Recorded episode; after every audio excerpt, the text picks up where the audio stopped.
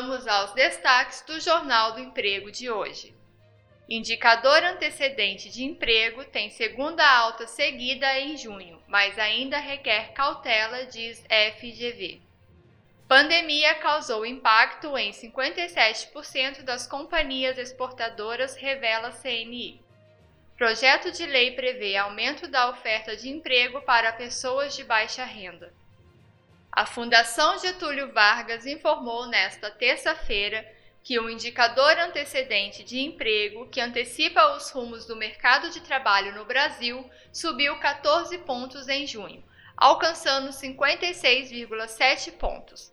Com esse resultado, o indicador recupera em maio e junho 33% das perdas de março a abril. O resultado ainda é o terceiro menor da série histórica e precisa ser interpretado com cautela. A melhora do indicador sugere uma diminuição do pessimismo sobre o mercado de trabalho nos próximos meses e que o pior momento parece ter ficado para trás, avaliou em nota o economista da FGV, Ibre Rodolfo Tobler. Contudo, a alta incerteza sobre o controle da pandemia e sobre o formato dessa recuperação econômica ainda são fatores que causam preocupação e podem limitar a continuidade do movimento de recuperação dos empregados, alertou ele. O indicador coincidente de desemprego, ICD, que capta a percepção das famílias sobre o mercado de trabalho, caiu 2,2 pontos e chegou chegou a 97,4 em junho. O comportamento do ICD é semelhante ao da taxa de desemprego, ou seja, quanto menor o número, melhor o resultado.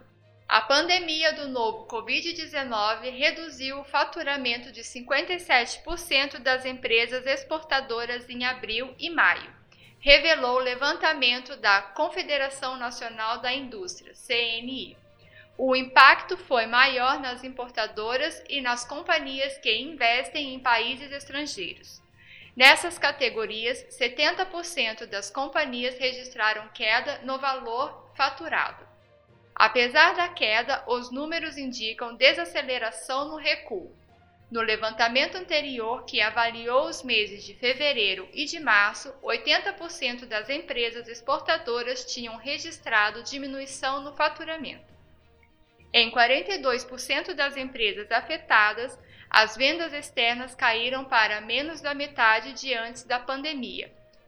Entre as importadoras, 26% relataram que estão comprando menos de 50% do que importavam antes da disseminação da doença tramita nas comissões da Câmara Federal um projeto de lei de autoria do deputado federal Antônio Furtado que visa aumentar a oferta de emprego e dar mais condições financeiras às famílias, dando mais possibilidades de promover maior inclusão das pessoas consideradas da linha de frente da pobreza.